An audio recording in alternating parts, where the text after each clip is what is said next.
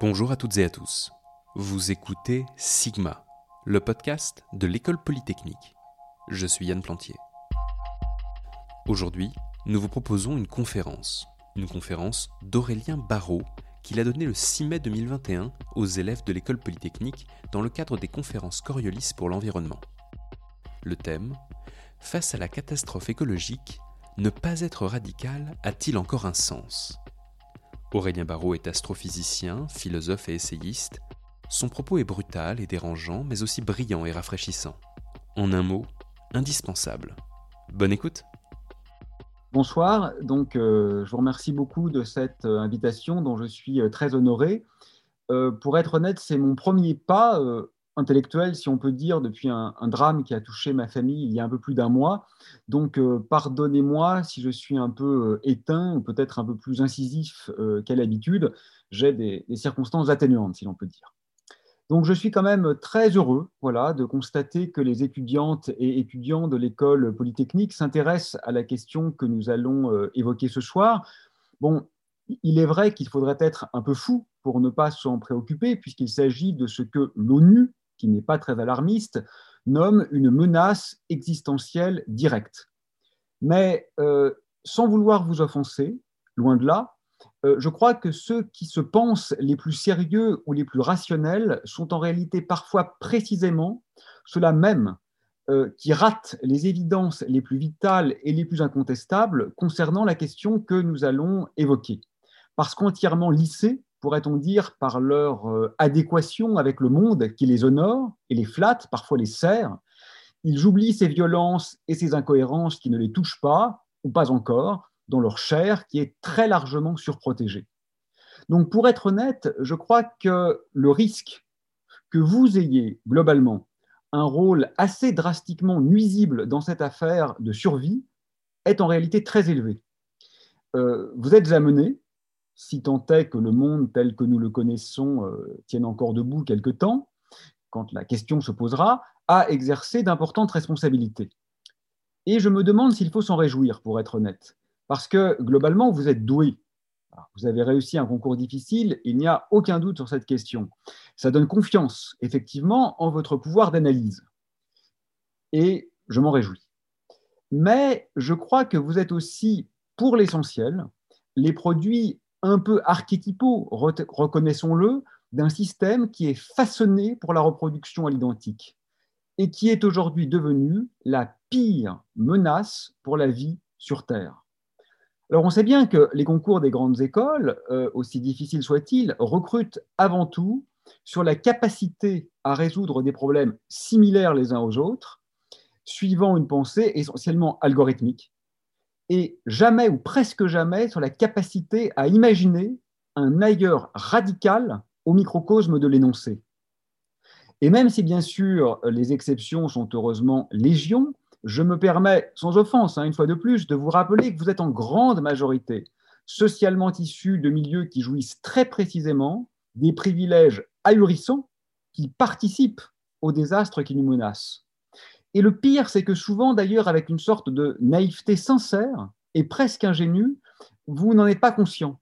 Et vous pensez que votre mérite est lui seul, que je ne nie pas, hein, une fois de plus, est la seule cause de votre réussite apparente, qui est pourtant si immensément dévolue, on le sait bien, aux circonstances économico-culturelles incroyablement favorables qui ont rendu possible l'expression de vos talents et qui vous rendent d'ailleurs, je crois que c'est très important de l'avoir en tête, débiteurs hein, vis-à-vis de la population. Vous êtes, pourrait-on dire, endettés vis-à-vis du peuple, compte tenu bien sûr du coût exorbitant de votre formation, quand euh, tant d'autres euh, tant d'autres euh, universités subsistent aujourd'hui dans l'indigence. Et pour finir, je crois que vous êtes modelé, c'est normal, c'est votre choix intellectuel, je ne vous le reproche pas, par cette culture d'ingénieur qui vous laisse souvent penser que tout problème peut être résolu par une contorsion technologique ou une invention technique, alors que rien ne pourrait être plus faux face à la catastrophe dans laquelle nous nous trouvons. Et je vais tenter euh, de vous le démontrer. Euh, je suis donc très heureux, pour toutes ces raisons, de pouvoir vous parler ce soir, parce que j'ai de l'espoir en vous, mais j'ai aussi, comme je viens de l'expliquer, un certain nombre de craintes qu'il me semble sain et amical de mettre sur la table. Je crois, pour être un peu caricatural, qu'un chanteur de rue, par exemple, comprend mieux le problème qui est aujourd'hui le nôtre qu'un ingénieur inconsciemment agrippé à ses privilèges et convaincu de sa légitimité. Je crois que votre communauté, j'entends celle des élèves des grandes écoles hein, en général, euh, sans que vous vous en rendiez généralement compte, a souvent tendance à faire sécession. Et je ne connais, pour être honnête, aucun communautarisme qui soit plus puissant et plus dangereux, plus littéralement séparatiste, pour faire allusion à une préoccupation contemporaine, que celui des prétendues élites. Alors heureusement, vous n'êtes bien sûr pas un corps homogène. Vous êtes hétérogène, vous êtes peut-être ce que Antonin Artaud, le poète, nommerait un corps sans organes, et la liberté, la créativité, la subversion existent naturellement chez vous.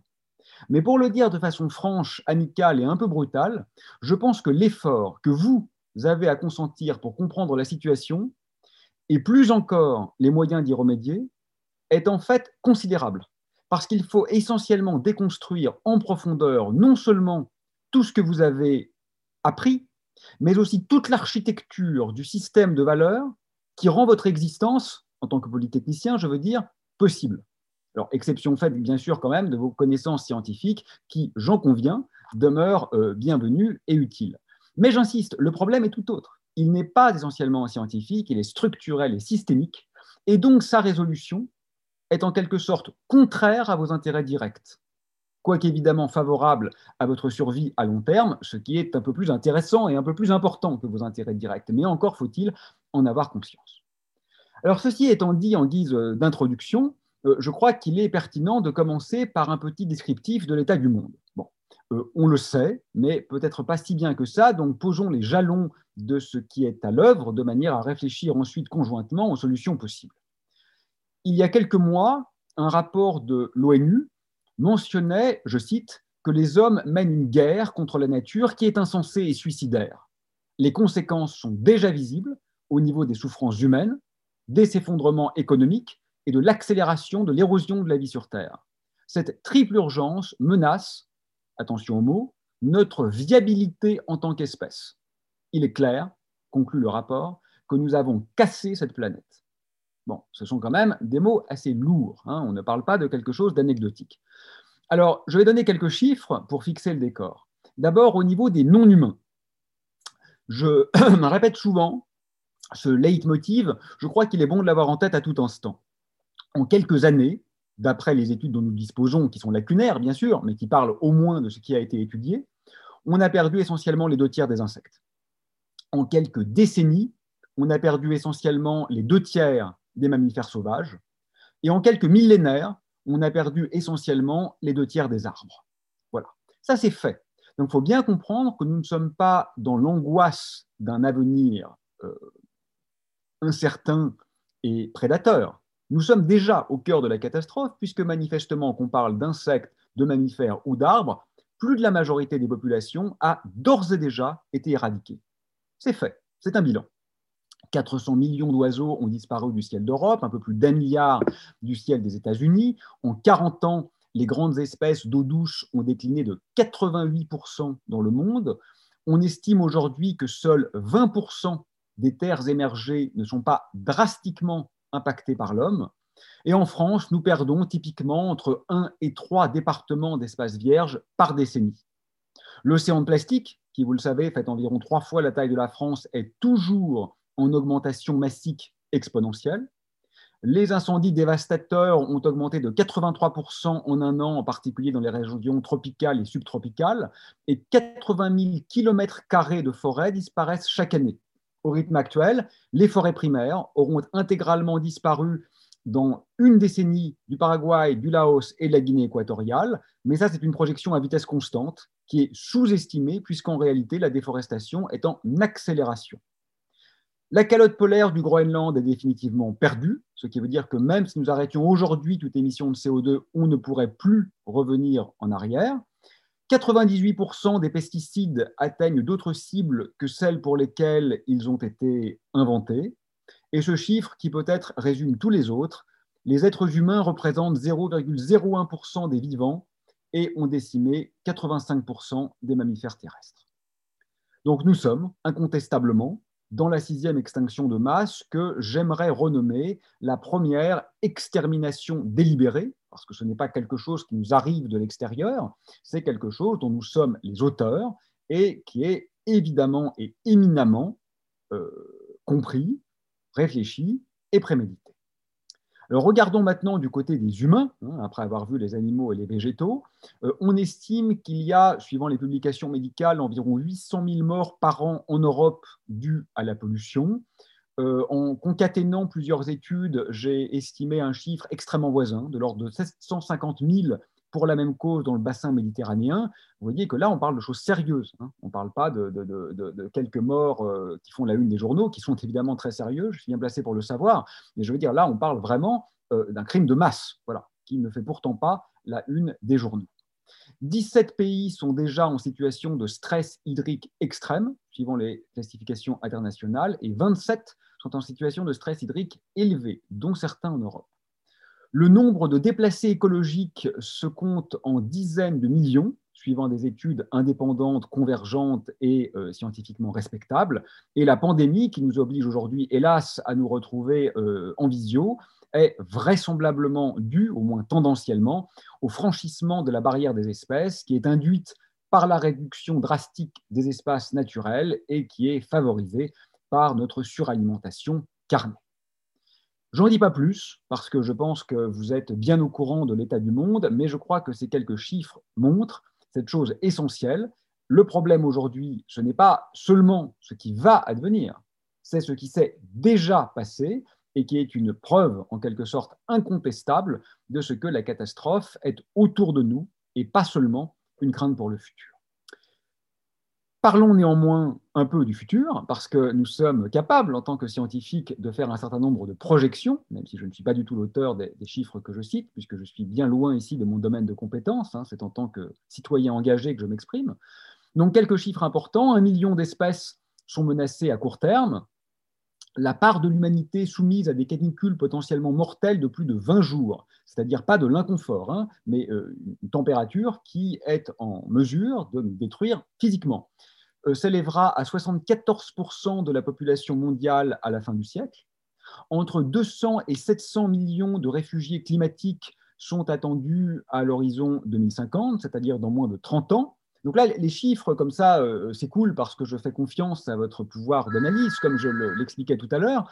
Excusez-moi pour le téléphone qui sonne chez moi. Euh, mais ce qui est important, n'est-ce pas, c'est que vous compreniez les conséquences de ces chiffres que je ne prends pas le temps d'énoncer. 200 euh, à 700 millions de réfugiés climatiques, vous n'êtes évidemment pas sans avoir compris que ça veut dire la guerre. Ça, c'est pas être un gourou apocalyptique, n'est-ce pas, de dire ça? C'est être euh, dans une rationalité géostratégique élémentaire. On ne déplace pas 500 millions de personnes sans une guerre globale. Donc on est tranquillement chez nous, en train de dire dans 29 ans, en moyenne, hein, il y a une barre d'erreur naturellement, c'est-à-dire pas pour nos petits-enfants, pas pour nos enfants, mais pour nous-mêmes. Parce que si tout se passe bien, tous les participants à cette conférence sont encore vivants dans 29 ans, n'est-ce pas? Eh bien, on est en train de dire tranquillement, bah oui, ça sera la guerre mondiale. Non, c'est quelque chose de grave dont on parle là. Hein. On ne parle pas de choses aussi anecdotiques que des préoccupations euh, économiques ou ingénieriques. Je continue les projections. La fonte des glaciers de montagne va par ailleurs donner beaucoup trop d'eau douce et ensuite beaucoup trop peu à 2 milliards de personnes qui en dépendent directement.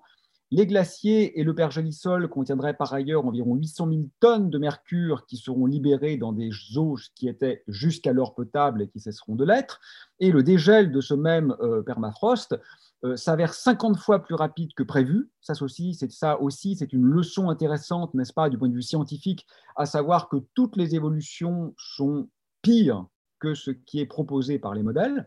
Et l'ennui, c'est que ce pergélisol contient des agents pathogènes que nous pensions éradiquer, donc on peut s'attendre à une recrudescence de pandémie, et contient beaucoup de méthane, qui, comme vous le savez également, est environ 20 fois plus efficace que le CO2 en tant que gaz à effet de serre. La vitesse d'ailleurs de fonte des glaciers double tous les 20 ans. Euh, voilà, en tant qu'ingénieur, vous savez qu'on a là une belle exponentielle.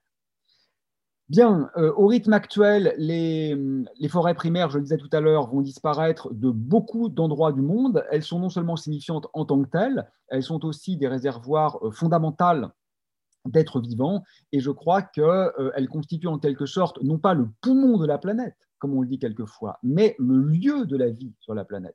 Donc la forêt, si vous voulez, ce n'est pas un organe qui remplit une fonction, ce n'est pas quelque chose qui nous aide à respirer, c'est l'essence même, finalement, de la vie sur cette Terre qui est en train de disparaître.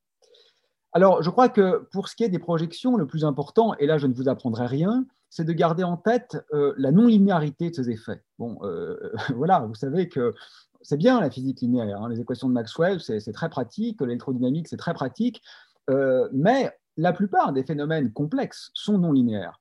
Euh, ce qui veut dire que quand vous avez 3, 4 ou 5 degrés de réchauffement climatique, les effets ne sont pas du tout 3, 4 ou 5 fois plus importants que si vous aviez 1 degré de réchauffement climatique. Et je reprends l'exemple de Jean Covici, ancien élève de cette école d'ailleurs, qui est un, brillant orateur de ces questions. Et je prends un exemple très douloureux pour moi, puisque c'est hélas celui de mon actualité. Euh, la cinétique est importante. Si vous passez de 100 km/h à zéro en rentrant dans un mur, vous mourrez. Si vous passez de 100 km/h à zéro en freinant, il n'y a aucun problème. La seule différence entre les deux cas, c'est l'amplitude de la décélération ou de l'accélération négative. Et donc, ce que je veux dire, c'est que le phénomène qui a lieu en ce moment, c'est-à-dire ce réchauffement climatique de plusieurs degrés, a évidemment déjà eu lieu dans le passé, mais à des vitesses qui n'avaient absolument rien à voir avec celles qui sont induites par l'origine anthropique. Et c'est face à cette cinétique que la vie est réellement dans un état de stress qui menace son équilibre. Pour le dire simplement, je crois que nous avons passé les seuils de relaxation le système est en train de casser. Je n'ai pas besoin de vous faire euh, à vous un dessin. Si j'appuie sur un arbre un petit peu, il revient à sa position d'équilibre. Si j'appuie pas mal, il revient encore à sa position d'équilibre. Et si j'appuie trop, il casse. Et une fois qu'il a cassé, même si je retire la contrainte, il ne revient plus à sa position d'équilibre. Et ce que nous montrent aujourd'hui les climatologues, les biologistes, euh, les géologues et tous les spécialistes de ces phénomènes complexes, c'est que nous sommes en train de passer les seuils de relaxation. Ce qui veut dire que même quand on arrêtera la contrainte, on continuera dans l'emballement de ces rétroactions euh, positives, c'est-à-dire de ces instabilités. Denis Meadows, vous savez, l'auteur du célèbre rapport du MIT de 1972, euh, a récemment déclaré que de tous les scénarios qu'il avait envisagés, c'est manifestement celui de l'effondrement qui l'emporte. Voilà. Alors, une fois euh, ce tour d'horizon mis sur la table, à la fois sur le présent et le futur probable, euh, je crois qu'il est temps de réfléchir sur les causes. Pourquoi en sommes-nous arrivés là? Bon, je crois que euh, la, cause principale, si vous voulez, c'est notre incompréhension qui elle-même se fonde sur notre déni de réalité et notre non-désir de compréhension. Nous sommes, et permettez-moi une fois de plus de le dire avec amitié, mais je suis là pour vous secouer un peu, vous en particulier êtes euh, pétris de certitudes qui sont tout à fait inopportunes face à un problème aussi profondément systémique. Et je vais vous donner un exemple de croyances naïves qui se retrouvent euh, beaucoup chez les élites, chez les ingénieurs, chez les économistes. Par exemple, croire que le problème est purement ou essentiellement climatique. On lutte contre le dérèglement du climat. C'est faux. Le climat n'est qu'un problème parmi d'autres. Euh, les problèmes principaux aujourd'hui qui sont à l'origine des morts qui constituent déjà une catastrophe, c'est la destruction des espaces naturels. C'est le fait que les vivants non humains n'ont plus de lieu pour vivre. Ça n'a rien à voir avec le réchauffement climatique. L'autre problème fondamental, c'est la pollution, qui n'a rien à voir avec le réchauffement climatique. Le vrai problème, si vous voulez, c'est qu'on prend la vie pour un moyen et non pour une fin. Nous n'avons pas euh, affaire à un problème d'ingénierie. Pour le dire de façon extrêmement claire, si nous n'émettions pas un gramme de CO2, nous serions quand même dans la sixième extinction massive. Donc si on prend le problème par le petit bout de la lorgnette, il faut diminuer les émissions de CO2 et continuer le reste comme à l'habitude, nous n'avons strictement rien résolu.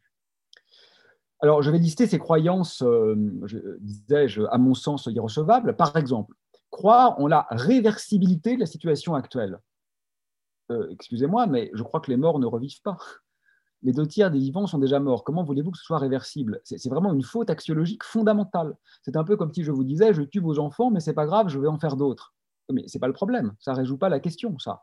Donc on a affaire aujourd'hui à l'extinction des vivants. C'est intrinsèquement irréversible, sauf à considérer que les vivants sont simplement une liste de chiffres. Mais c'est une pensée terrible, ça. Ça reviendrait à dire les atrocités de la Seconde Guerre mondiale n'ont aucune importance, puisque la population a recommencé à croître après. C'est vrai que la population a recommencé à croître, mais ça serait euh, éthiquement scandaleux de considérer que pour autant, les atrocités n'avaient pas d'importance. Ensuite, il y a le problème qui consiste à croire que la, difficulté à laquelle nous faisons face est essentiellement démographique. Ça, évidemment, vous avez bien compris, hein, c'est très pratique pour les pays riches, parce que ça revient à dire, en fait, je cite un de nos anciens chefs d'État, c'est la faute de l'Afrique. C'est quand même extraordinaire hein, de dire ça. Vous savez que ce sont évidemment, sur des échelles de temps différentes, l'Europe et les États-Unis, c'est-à-dire l'Occident au sens large, qui sont bien évidemment à l'origine de cette catastrophe. Je vous donne un chiffre pour que vous compreniez que le problème n'est pas démographique. Le rapport d'Oxfam d'il y a quelques mois, les 1% les plus riches émettent deux fois plus de CO2 que les 50% les plus pauvres. Or, les pays à forte croissance démographique sont des pays pauvres. Donc, soyons bien clairs, ce n'est pas la démographie galopante à Kinshasa qui fait s'effondrer la vie sur Terre. Ce n'est pas le cas, c'est factuel, ce n'est pas idéologique. L'autre erreur, c'est de croire, et ça c'est peut-être un peu euh, une des vôtres, au miracle technologique. On va s'en sortir. Ah, il faut être un tout petit peu sérieux quand même. Là, on parle, on parle de, de l'érosion de la vie sur Terre. D'accord? Il faut sortir du dogmatisme. La technologie aujourd'hui, c'est une partie du problème. Ce n'est pas la solution. Ça, ce sont les faits. Ce sont les faits. Mais plus profondément encore, vous comprenez l'erreur axiologique? C'est un peu comme si on cherchait des armes un peu plus distinguées, un peu plus raffinées. Non, ça ne marche pas comme ça. Tant que la guerre continue, les cadavres s'empileront. La question n'est pas de trouver des armes plus élégantes. La question est de mettre fin à la guerre. C'est aussi simple que ça. Nous sommes aujourd'hui en guerre totale contre la vie. Et la mauvaise nouvelle, c'est que nous sommes en train de gagner cette guerre, avec la complicité des politiques et des ingénieurs et des chercheurs. Enfin, je, voilà, on est tous dans le même bain dans cette affaire. Hein. Là, je fais votre procès, mais je me mets tout à fait dans le bain. D'ailleurs, je suis moi-même ingénieur de formation, donc euh, c'est pas, c'est pas, je m'en prends pas du tout à vous personnellement. Hein. nous sommes tous ici présents dans ce, système aux engrenages euh, infernal. L'autre problème fondamental, c'est croire en la compétence de nos dirigeants. Euh, quand bien même ils seraient énarques ou polytechniciens, euh, ils ne le sont pas. Et on en a des exemples tous les jours. Euh, le plus extraordinairement frappant, c'est ce qui a, je dirais, concerné la 5G récemment. D'accord? La cinquième génération de téléphonie mobile. Écoutez, dès qu'il y a un choix sociétal important à faire, et vous savez bien que c'est le cas aujourd'hui avec les vaccins, la question qui se pose est celle de la balance bénéfice-risque. D'accord? Ben oui, n'importe quel vaccin va tuer quelques personnes, c'est certain. Mais si en tuant quelques personnes, vous en sauvez 50 000, eh bien, ça signifie que la balance bénéfice-risque penche du côté du bénéfice et que donc le vaccin est souhaitable. Ce qui est vraisemblablement le cas, d'ailleurs, dans le cas Covid-19.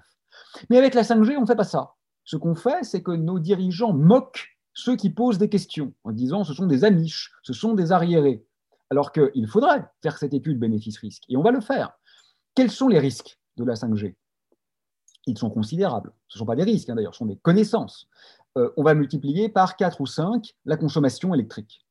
Il ne faut pas raisonner à usage constant. À usage constant, la 5G consomme moins. Mais ce n'est pas vrai. Le monde n'est pas à usage constant. Le monde n'est pas à usage constant, puisque les usages s'adaptent toujours aux technologies disponibles. Quand on tient compte de l'ensemble de ce qui se passe, on va multiplier par 4 la consommation. On le sait et on le voit dans les pays qui l'utilisent déjà abondamment.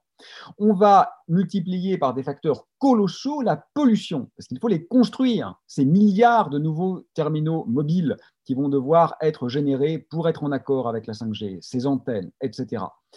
Euh, il va y avoir une augmentation de fractures numériques, il va y avoir une augmentation de, de, problèmes de cybersécurité, il va y avoir une augmentation de dépendance au numérique pour les jeunes. On a, si vous voulez, dans ce monde qui aujourd'hui devrait faire de la baisse de consommation sa priorité vitale, une évolution qui a des conséquences littéralement dramatiques. Bon. Si en contrepartie de ça, on sauve euh, un milliard de personnes de la famine, alors ça vaut peut-être le coup. Donc on va se poser la question. Ce qu'on perd est immense. Mais qu'est-ce qu'on gagne? Euh, bah Rien. On gagne rien. La 5G ne sert à rien. Elle n'a aucun intérêt pratique. Donc, euh, on est quand même face à une situation extraordinaire. Vous voyez, quand le MEDEF, président du MEDEF, euh, à ce propos, évoque sa crainte de ceux qui rejettent le progrès, il nous dit donc en substance qu'il considère que la contribution active à la destruction de la vie. Parce que ça, c'est certain, n'est-ce pas, que cette multiplication par quatre de la consommation électrique, cette augmentation de la, de la, pollution, cette extraction de métaux lourds nécessaires au téléphone, etc., ça fait aucun doute que ça participe à l'anéantissement de la vie. Et donc, ce qu'il dit, c'est que cette contribution à l'accélération de l'anéantissement de la vie pour pouvoir quoi? Pour pouvoir jouer à Fortnite euh, en ultra haute définition depuis les toilettes du lycée, hein, c'est essentiellement ça les gains, est un progrès. Voilà ce qu'on nous dit. Nous avons affaire à des bouffons il va falloir être un peu sérieux et il va falloir maintenant mettre les véritables euh, euh, enjeux sur la table et sortir de ce dogmatisme arriéré de personnes qui ne comprennent pas la situation.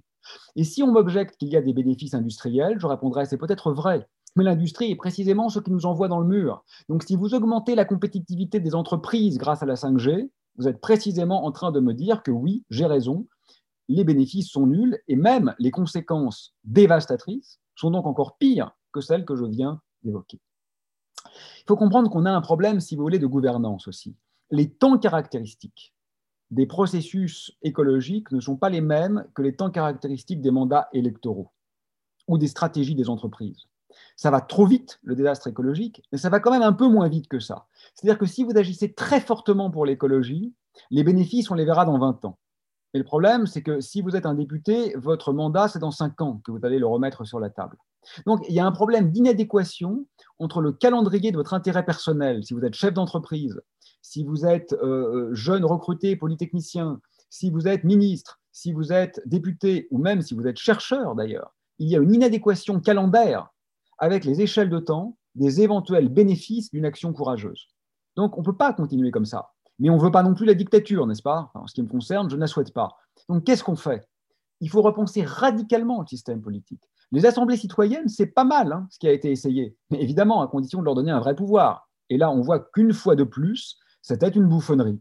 Et qu'une fois de plus, l'Assemblée s'est elle-même auto-censurée parce que vous n'êtes pas sans savoir que la mesure phare, c'était bien sûr le renoncement à la croissance. Ils n'ont pas osé la mettre en disant il faudrait le faire, mais si on le demande, on ne sera pas écouté. Donc on ne va demander que des choses très raisonnables pour être écouté. Et même ces choses très raisonnables sont passées à une moulinette qui les rendent essentiellement totalement grotesques du point de vue de l'intérêt de leur application. Donc on a un problème éminemment politique. Les autres croyances inadaptées, croire en la raison des adversaires. Bon, euh, on, a vu avec Greta. Hein. Greta euh, n'est pas une déesse, ça c'est certain, mais c'est une jeune femme intelligente qui a très bien compris le problème, qui a des arguments scientifiques, qui répète hein, en quelque sorte euh, l'avis des experts, mais qui le répète avec précision. Elle a été lynchée par une grande partie de la presse conservatrice sur des arguments sexistes, des arguments agistes, des arguments vraiment des, des bas-fonds. Donc il faut bien comprendre que nous avons affaire à une classe réactionnaire pour laquelle tous les coups seront permis. Voilà. Ce qui n'est pas le cas généralement du côté des militants écologistes, qui sont plus réservés et, j'oserais dire, plus distingués, quand bien même ils ne sortiraient pas des grandes écoles. Donc euh, ça, faut faire attention, si vous voulez. La vulgarité aujourd'hui, ce n'est pas ceux qui disent des gros mots, d'accord? C'est ceux qui font passer pour secondaire notre risque existentiel direct. L'autre problème, c'est de croire qu'une croissance infinie est physiquement possible. Ça, c'est une erreur que vous ne faites pas, mais rappelez-vous euh, vos cours de physique, hein, si vous bouclez la rétroaction de l'ampli-hop sur la patte plus, euh, vous partez en instabilité. D'accord? Une croissance exponentielle, c'est ce qu'on appelle en physique une instabilité. Nous sommes dans un régime de crash. Et vous savez très bien que typiquement, le temps de crash, c'est quelquefois la période de doublement. La période de doublement, pour ce qui est de l'utilisation des ressources, c'est typiquement 25 ans. Et donc, vous voyez que l'analyse physique très rudimentaire qui vous donne un temps de vie de l'ordre de 100 ans est exactement en adéquation avec les analyses sociologiques, avec les analyses écologiques, avec les analyses climatiques. Tout ça converge vers une sorte de certitude. L'autre problème, c'est de croire que quand bien même il n'y aurait pas ce problème d'instabilité, la croissance infinie est énergétiquement possible. Et ça, évidemment, c'est faux parce qu'on est essentiellement au peak oil, hein, c'est-à-dire qu'on a aujourd'hui euh, une décroissance euh, de, pétrole euh, disponible qui, de toute façon, a lieu. Et le pétrole, enfin les fossiles en général, c'est quand même évidemment notre source majeure d'énergie. Alors, il y a deux possibilités. Soit on se dit, on va sucer les, les fossiles jusqu'à la dernière goutte. Et ça, c'est une catastrophe, parce que même si ça diminue il en reste suffisamment pour nous envoyer à 5 ou 6 degrés de réchauffement climatique et donc essentiellement éradiquer la vie telle qu'on la connaît sur Terre. Et en plus, on va avoir une crise géostratégique considérable puisqu'on va être en période de récession non désirée. Et ça, c'est typiquement les circonstances dans lesquelles se déploient les régimes dictatoriaux. Soit on devient un peu raisonnable on met fin de notre propre chef à cette folie et on se donne une chance. Ou alors, il y a encore le, pire scénario possible, je crois, c'est de trouver une énergie nouvelle, propre et presque infinie. Par exemple, la fusion nucléaire. Alors ça, je pense que c'est la catastrophe totale. Parce que je vous rappelle qu'aujourd'hui, ce qui est le plus destructeur, c'est ce que nous faisons de l'énergie. Ce n'est pas la pollution associée à la conversion de l'énergie. Ce que je dis là clairement, c'est qu'on est en train de transformer aujourd'hui la planète en un vaste parking de supermarchés, sans animaux, sans végétaux, sans grâce et sans avenir. Et que même si on le fait avec une énergie propre, eh ben on a quand même un parking de supermarché à la fin. Et le fait qu'on n'ait pas émis de CO2 en ayant fait un parking de supermarché ne change pas le fait qu'à la fin, on a un parking de supermarché et non plus un espace viable. Et donc la question n'est pas de trouver une énergie propre, ce n'est pas la question prioritaire. La question prioritaire, c'est à quoi va-t-on utiliser cette énergie? Et ce pourquoi on l'utilise aujourd'hui est tellement délétère que si nous avions une énergie bon marché, propre et quasi infinie, je pense que la situation empirerait. L'autre croyance délétère, c'est de penser qu'on peut décorréler la croissance du PIB, hein, j'entends, et la catastrophe écologique. Bon, écoutez, ça, c'est tellement ridicule que j'ai même pas envie d'argumenter. Enfin, c'est quand même dingue de voir des gens en costume cravate, diplômés, oser dire ça, alors que toutes les analyses sérieuses montrent que c'est faux, ça n'a jamais eu lieu. Vous vous rendez compte qu'on a affaire à des gens qui parient la survie de l'humanité sur quelque chose qui est démenti par toutes les données factuelles dont nous disposons. Je suis désolé, on ne peut pas remettre notre avenir aux mains de gens qui croient littéralement au Père Noël. L'autre croyance terrible, c'est de penser que les renouvelables, les énergies renouvelables vont tout résoudre. Et là, pour une fois, je parle un peu contre les écolos pas contre les ingénieurs. les écolos ont tendance à croire souvent que si on passe aux éoliennes et aux photovoltaïques, eh ben, tout va bien. D'abord, c'est faux pour la raison que j'ai évoquée tout à l'heure. Encore faudrait-il qu'on ait une bonne utilisation de l'énergie. Et ensuite, ça ne marche pas euh, parce que la puissance installée devrait être environ multipliée par 4 du fait qu'elles ne sont pas pilotables. Et, euh, même les, hein, les, stations de, de transfert d'énergie par pompage, vont nécessiter euh, l'inondation de très vastes zones qui sont encore aujourd'hui rurales. Donc, les énergies renouvelables peuvent être localement bienvenues, mais ne sont pas aujourd'hui une solution euh, transparente aux problèmes que nous traversons. Une autre croyance problématique, c'est celle qui consiste à tout faire reposer sur l'éthique individuelle, sur le petit geste, si vous voulez. C'est très bien les petits gestes. J'essaye d'en faire, euh, vous aussi sans doute, euh, parfait. Mais le problème est fondamentalement systémique. Et il est logiquement faux et praxéologiquement nul de croire que pour y remédier, il faut sauver le système et ne jouer que sur les latitudes qui sont offertes en son sein. Ça ne marche pas, ça. Ça ne peut pas marcher. Vous ne pouvez pas dire on vit dans un monde où ce qui est valorisé, c'est d'être riche et de rouler en voiture de sport, mais je compte sur le fait que les gens ne vont pas essayer d'être riches et ne vont pas rouler en voiture de sport. C'est pas possible, ça. S'il n'y a pas une révolution systémique, il ne peut pas y avoir d'infléchissement drastique des habitudes. L'autre problème, c'est de croire que la hausse d'efficacité énergétique composera la hausse d'usage. Parce que c'est vrai qu'il y a une hausse d'efficacité énergétique avec le temps. Euh, un litre de pétrole, euh, aujourd'hui, un meilleur rendement, enfin, le rendement amélioré des moteurs de voiture permet de développer plus de kilowatts mécaniques avec un litre de pétrole aujourd'hui qu'il y a 30 ans. Ça, c'est vrai. Il y a une hausse de l'efficacité énergétique. Le problème, c'est que toutes les études sérieuses montrent que dans les faits, la hausse d'usage est toujours plus importante que la hausse d'efficacité énergétique. Donc se dire ça va changer maintenant, c'est une croyance au Père Noël. Ce que nous montre la factualité socio-économique, c'est que ça n'arrive pas, ça ne se passe pas comme ça. Une croyance euh, problématique également, c'est celle qui consiste à supposer qu'externaliser la pollution baisse la pollution. Formidable. L'Europe, effectivement, a des chiffres de pollution qui sont assez bons. Oui, merci, nous achetons à la Chine ce que nous consommons. Et les méchants Chinois, eux, ont une pollution très élevée. Bah oui, on a simplement délocalisé le lieu de la, pollution. Ça n'a aucun sens dès lors qu'on réfléchit de façon globale. Problème suivant, croire par exemple que les gaz à effet de serre émis par les avions sont le maître problème du tourisme et qu'un hypothétique avion propre, qui bien sûr n'existera pas, résoudrait le problème. C'est faux. Là encore, c'est parce qu'on n'a pas réfléchi du tout. Le plus gros problème du tourisme, c'est le tourisme. Ce n'est pas l'émission de CO2 par les avions, c'est le fait que par notre présence, nous allons occuper durant les mois d'été les quelques rares espaces vierges qui demeurent et que par notre simple présence, nous les rendons inviables à leurs habitants. C'est l'habitude même du déplacement touristique qui pose problème, beaucoup plus que l'émission de CO2 des avions. Il ne faut pas non plus croire que tout est fact-checkable. Ça, la, tendance zététique est un peu à la mode aujourd'hui.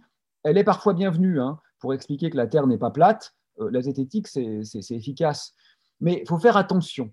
Euh, euh, c'est une idée naïve, je crois, que de supposer que quelle que soit l'assertion, on va la fact-checker et on aura la bonne réponse. C'est compliqué, souvent. Il faut accepter cette complexité. Le nucléaire, par exemple. C'est bien ou c'est mal? Je suis désolé, c'est compliqué. On peut fact-checker, parce que c'est vrai, qu'aujourd'hui, le nucléaire est une énergie qui a moins tué par kilowattheure que les autres énergies concurrentes.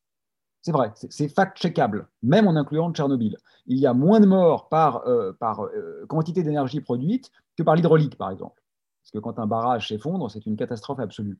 Donc ça, c'est vrai, et c'est checkable. Mais l'angoisse avec le nucléaire, c'est le long terme.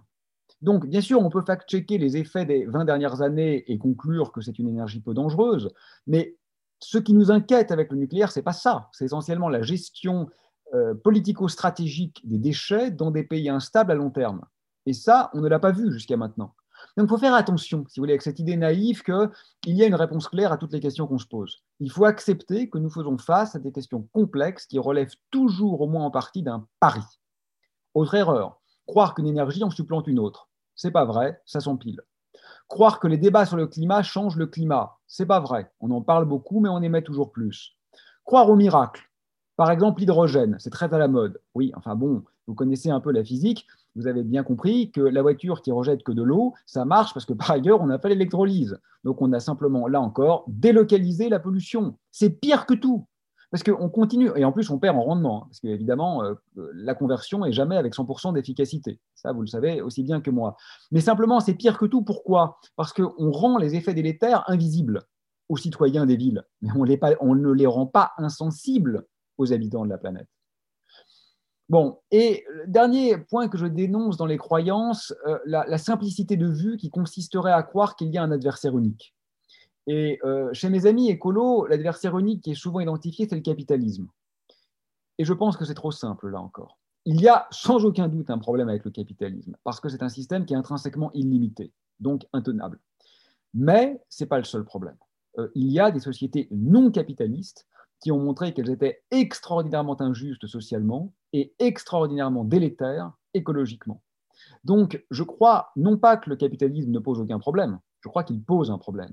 Mais c'est pire que ça, en fait, ce que je dis. C'est que le capitalisme, ce n'est qu'un symptôme parmi d'autres d'un problème qui est encore plus profond que ça et qui est fondamentalement éthico-axiologique.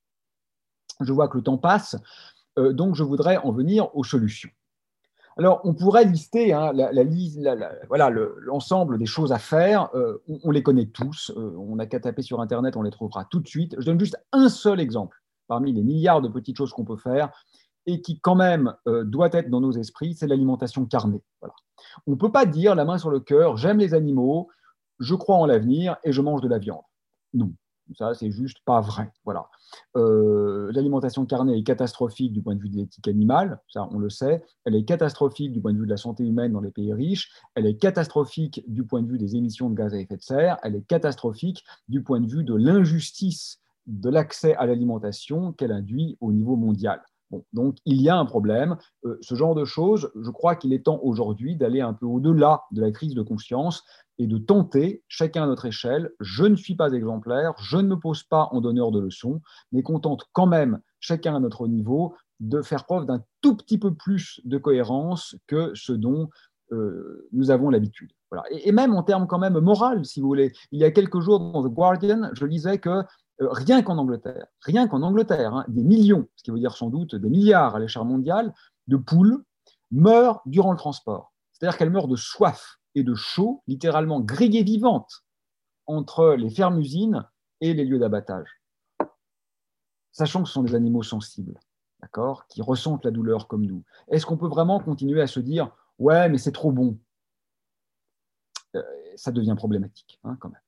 Bon, alors ce qu'il faut faire, je crois, c'est oser s'interroger. Voilà. Euh, il faut s'interroger de façon radicale, pas chercher à travailler dans une entreprise estampillée green. Il faut travailler de façon radicale sur la structure politique, hein, politikos, politeia, politiquer, le vivre ensemble, l'institution, la pratique du pouvoir, d'un point de vue, je dirais, j'ose le mot, radicalement révolutionnaire. Euh, je ne sais pas quelle est la bonne solution, je ne suis pas un gourou, je ne suis pas un prophète, mais je sais que l'état actuel n'est pas tenable. Bon, je vous donne juste un exemple euh, qui, que, j'ai déjà donné par ailleurs, mais qui me fend le cœur dans la crise actuelle. On est en plein Covid-19, pour ceux qui regarderont cette vidéo dans 10 ans, si tant est que certains le fassent. Euh, et, et, en fait, on n'a posé aucune question. Je trouve ça dingue, en fait. Euh, on se demande aujourd'hui, en gros, est-ce qu'il faut tout réouvrir et les gens vont se contaminer et mourir euh, Ou alors est-ce qu'on garde fermé et on a beaucoup moins de morts, mais du coup, les entreprises sont en faillite, c'est le chômage, le chômage et la misère. C'est un peu ça l'alternative, hein, quand même, du pouvoir politique. Oui, et si on partageait? Il euh, n'y a aucun problème hein, pour que personne ne meure de faim et que pourtant on ait un confinement digne de ce nom qui permette de sauver des dizaines de milliers de personnes. Ça s'appelle le partage. Est-ce qu'il y a un seul homme politique, même d'extrême gauche, qui a osé simplement poser cette question triviale Personne. En Ile-de-France, on a trois fois plus de logements vacants que de SDF. Est-ce qu'il y a un seul homme ou femme politique, même d'extrême gauche, qui a osé dire bah, on a des gens dans la rue, on a des maisons vides, euh, c'est fini, on résout le problème Nous n'avons posé aucune question. Alors, il y a bien sûr une dimension économique, mais on pourrait lister euh, pendant une demi-heure les mesures économiques, les taxes, etc. Mais les taxes sont très injustes. Moi, ce que je voudrais juste vous dire, c'est pas vous donner des, angles d'approche économique. D'ailleurs, je suis incompétent, je suis sûr que vous êtes beaucoup plus fort que moi. Ce que je veux simplement dire, c'est qu'il faut aujourd'hui comprendre la facticité de nos notions. L'économie est conventionnelle. Ça n'existe pas, l'économie. Ce sont des, conventions, des mots, des règles du jeu. Et la dette, ça n'existe pas. Si vous me devez de l'argent et que je vous dis, vous ne me devez plus rien, c'est un acte de langage, dirait-on en philosophie. C'est un speech act. Euh, la, prescription est performative, diraient les philosophes. Par les mots, j'annule la dette. C'est très, très, très facile de changer l'économie. Alors que les véritables réalités biologiques, médicales, géologiques, euh, etc., sociales, qui sont en train de nous rappeler à cette espèce de fin du monde que nous vivons, ça, on ne pourra pas les changer par un acte de langage. Donc aujourd'hui, les directeurs de banque, j'en connais beaucoup, qui m'ont dit, mais vous comprenez, Monsieur Barrault, il y a des réalités économiques, ce sont des bouffons. Il n'y a que des conventions qui sont totalement négligeables dans leur difficulté euh, d'infléchissement si on les compare aux véritables réalités auxquelles on va être confronté dans 20 ans quand on se dira, nous avons été littéralement fous. Je donne juste un exemple que je prends, je crois, à Jean Covici une fois de plus. Euh, de, l'aberration économique, si vous voulez. C'est qu'on ne donne pas de valeur au capital de départ.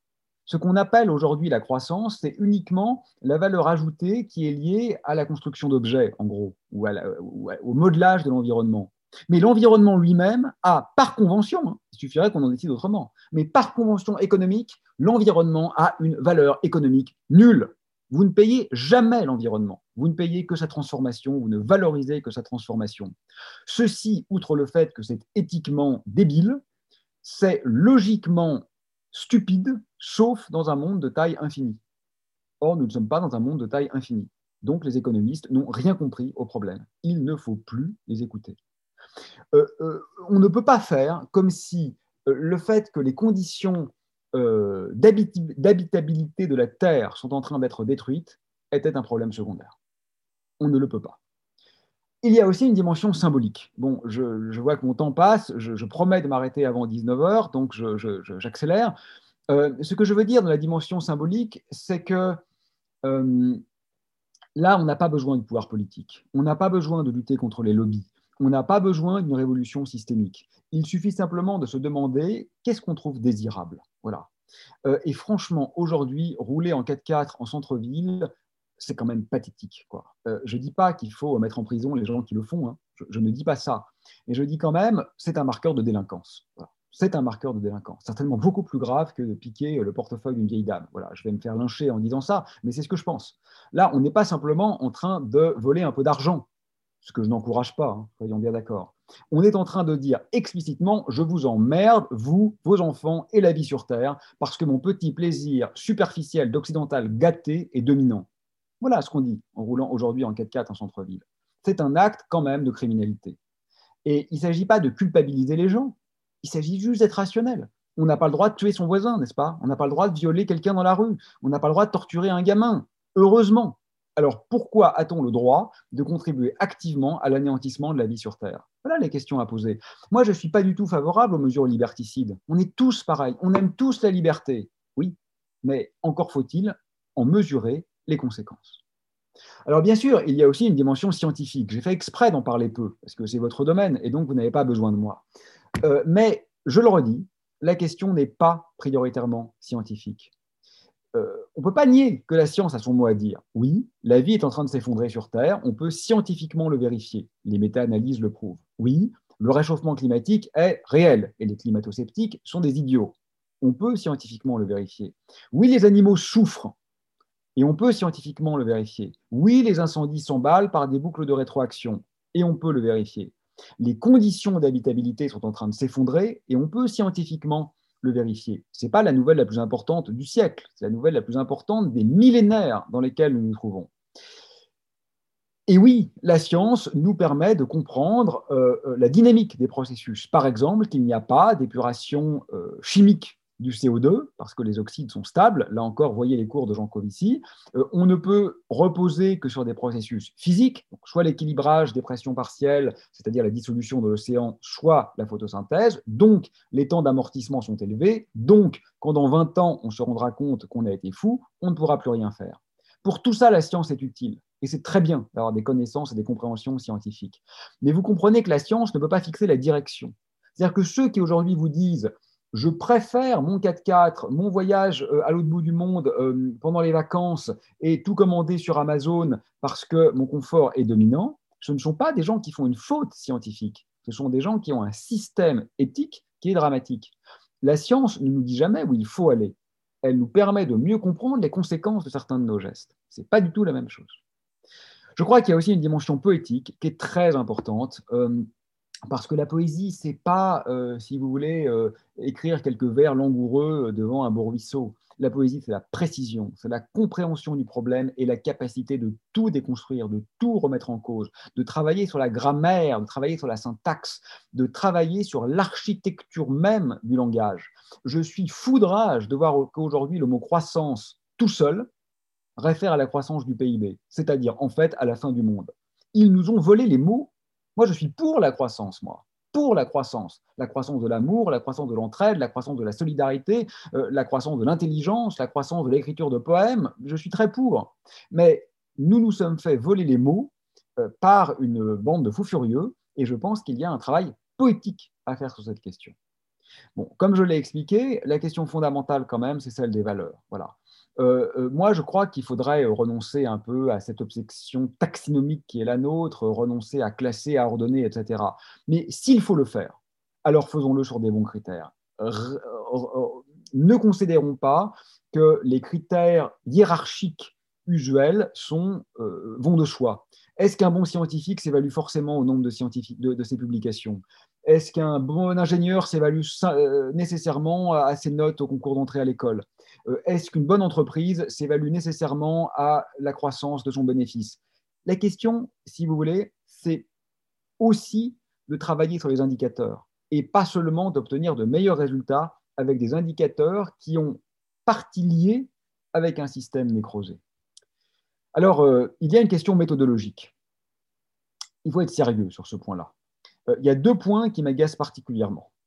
C'est la liberté et la violence. La liberté, j'en ai un peu parlé tout à l'heure. Euh, on ne peut pas simplement dire moi je suis pour la liberté. La plupart des gens qui vous disent on ne peut pas toucher la liberté, c'est non négociable. Beaucoup de gens disent ça, en particulier dans les élites. Euh, mentent. Ils sont très contents que la liberté des voleurs qui veulent venir les détrousser soit en réalité interrompue par la police. Donc ils ne sont évidemment pas pour la liberté. Ils sont pour la liberté, modulo le fait que cette liberté n'ait pas des conséquences trop graves. Or, aujourd'hui, nous n'avons pas réellement commencé à mettre des freins à cette liberté euh, suicidaire qui est la nôtre. Donc la question, pour être tout à fait claire, c'est pas de savoir si on est pour ou contre la liberté, on est tous pour.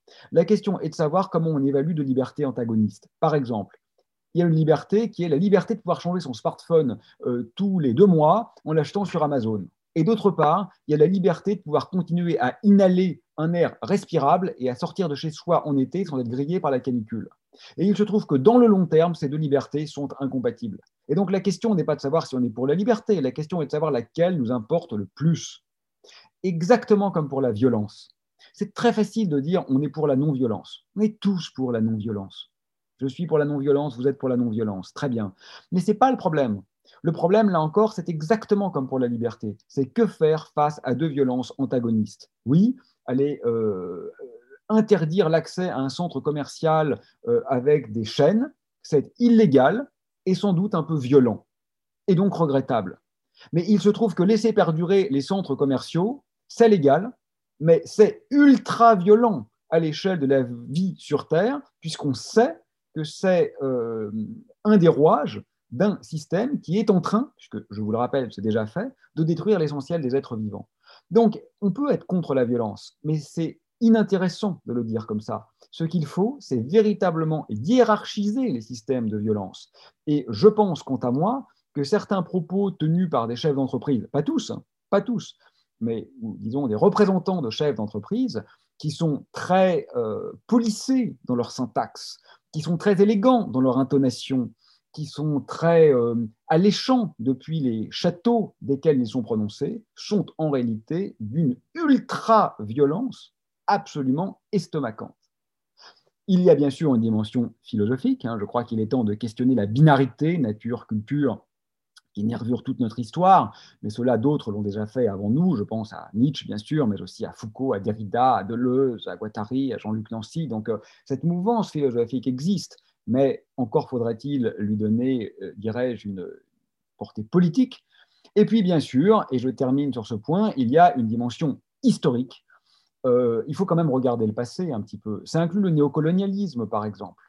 Hein, on ne peut pas faire comme si, hors Covid et hors catastrophe écologique, tout allait bien. Ça, c'est facile quand on est un Français privilégié. Mais enfin, il y a quand même vraisemblablement, ces chiffres sont sujets à caution et délicats à évaluer, mais de l'ordre de 50 millions de morts associés au néocolonialisme euh, occidental depuis la Seconde Guerre mondiale. C'est monstrueux. Peut-être est-il quand même temps euh, d'adopter, dirais-je, une vision un tout petit peu moins européano-centrée. En conclusion, de, ce, de ce tour d'horizon euh, un peu triste, mais voilà, c'est une tristesse partagée, ça nous donnera du baume au cœur. Euh, ma recommandation, si tant est que j'ai quelconque légitimité pour le faire, ce qui ne va pas de soi en ce qui vous concerne, en tant que jeunes ingénieurs et futurs cadres, c'est quoi? Ne surtout pas croire que nous avons affaire à un problème parmi d'autres, qui peut être résolu par des astuces technologiques. Comme je vous l'ai dit, je pense que c'est un contresens radical je crois qu'il serait bon que vous osiez tout remettre en cause, y compris par exemple la légitimité de l'école polytechnique. Je crois que ça serait sain. Évidemment, ce n'est pas fermer l'X qui va sauver le climat ni sauver la Terre, hein. on est bien d'accord avec ça. Mais je crois que c'est important de penser contre soi. Moi, en tant que professeur d'université, je suis très critique sur l'existence même du corps des professeurs d'université je crois qu'il ne devrait pas exister, pour des raisons que je n'ai pas le temps de développer ici, mais que je pourrais détailler plus tard. La pensée est toujours contre soi, sinon elle n'a aucun intérêt. Franchement, aller oser dire aujourd'hui que le problème, c'est la démographie en Afrique, quand on est un occidental qui pollue 100 fois plus qu'un Africain, c'est honteux. Plus profondément, c'est toute l'architecture de notre société qui doit être remise à plat. Nous considérons aujourd'hui, souvent de façon inconsciente, nos constructions comme étant, si vous voulez, euh, inévitables, comme étant presque transcendantes, voire transcendantales d'ailleurs, au sens kantien. Alors qu'en réalité, elles sont un épiphénomène contingent à l'échelle de l'humanité, qui est elle-même un épiphénomène contingent à l'échelle de la Terre, qui est d'ailleurs elle-même un épiphénomène contingent à l'échelle du cosmos. C'est un peu comique, mais c'est aussi tragique, parce que les conséquences de cette folie sont quant à elles singulières à toutes les échelles de temps. Je ne sais pas si je suis clair. Hein. Ce que je veux dire là, c'est qu'on ne peut pas faire comme si les choses ne pouvaient pas être autrement. J'en ai assez du bah oui, ça marche pas, mais c'est comme ça. Non, mais c'est comme ça parce qu'on le veut bien, parce qu'on le décide. C'est très facile à changer par rapport à ce à quoi nous ferons face. Et donc, en conclusion, je crois que la question n'est pas de trouver comment émettre moins de CO2 quand on poste nos photos de vacances sur Facebook. La question, c'est de repenser entièrement notre système de valeurs pour ne plus avoir envie de poster sur Facebook et de considérer que choisir le monde, le vrai monde, pas, plutôt que son ersatz Instagramisé est une perte de confort ou une régression, relève en fait d'une aliénation profonde. Le fait est que euh, nos euh, prétendues élites résonnent souvent de façon très inquiétante. Et je crois qu'aujourd'hui, il est temps d'être sérieux, sérieux, c'est-à-dire de moquer cette idéologie mortifère et de regarder un peu la vie. Merci à vous d'avoir écouté cet épisode de Sigma, le podcast de l'école polytechnique. Abonnez-vous sur votre application de podcast préférée, mettez-nous des étoiles si le cœur vous en dit, et n'hésitez pas à parler de notre podcast autour de vous. À bientôt Aujourd'hui, c'est un beau jour pour la science